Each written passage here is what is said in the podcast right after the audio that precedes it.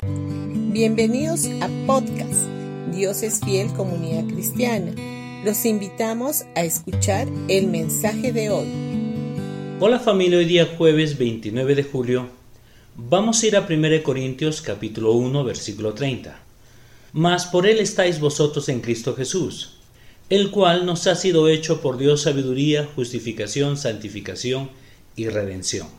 Cuando dependes de la sabiduría de Dios para triunfar en la vida, verás prosperar todo lo que hagas. Simplemente observa cómo nuestro Señor Jesús siempre fluyó en sabiduría divina en su ministerio terrenal.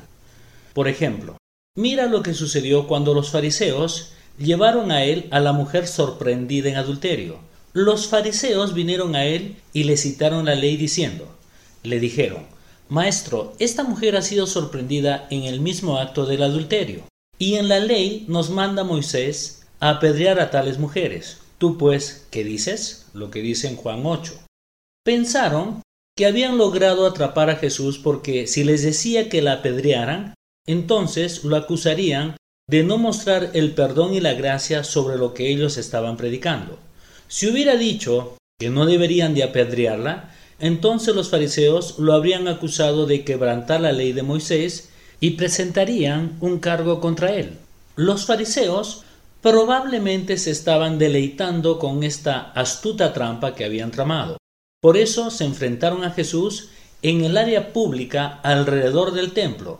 Querían avergonzarlo frente a las multitudes que habían venido a escuchar sus enseñanzas. Pero observa la sabiduría de Jesús en acción.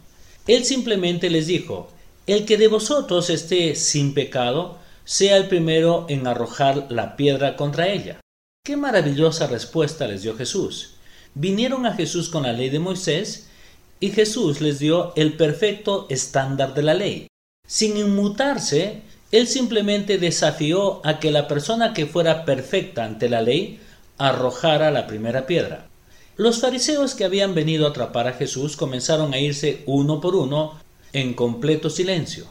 Este mismo Jesús, con toda su sabiduría, es hoy nuestro Cristo ascendido que está sentado a la diestra del Padre, a quien la Biblia dice que nos ha sido hecho sabiduría.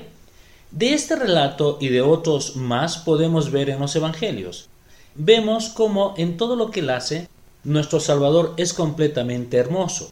Él nunca llega temprano y tampoco nunca llega tarde. Siempre está en el lugar correcto y en el momento correcto. Él está siempre en perfecta paz y no hay ningún sentido de prisa en él. Cuando era el momento de ser tierno, él fue infinitamente gentil, misericordioso y perdonador. Lo vemos en su respuesta a la mujer sorprendida en adulterio. Cuando era el momento de volcar las mesas de los cambistas, lo hizo con pasión, nunca se sintió agotado o sobrepasó los intentos de los fariseos de hacerle tropezar, y siempre fluía con sabiduría divina. Este es Jesús y tú estás en él. Así que comienza a verte a ti mismo en Cristo, quien siempre fluye con sabiduría divina, siempre está en el control de la situación y la misma sabiduría que fluye en él fluirá dentro y a través de ti.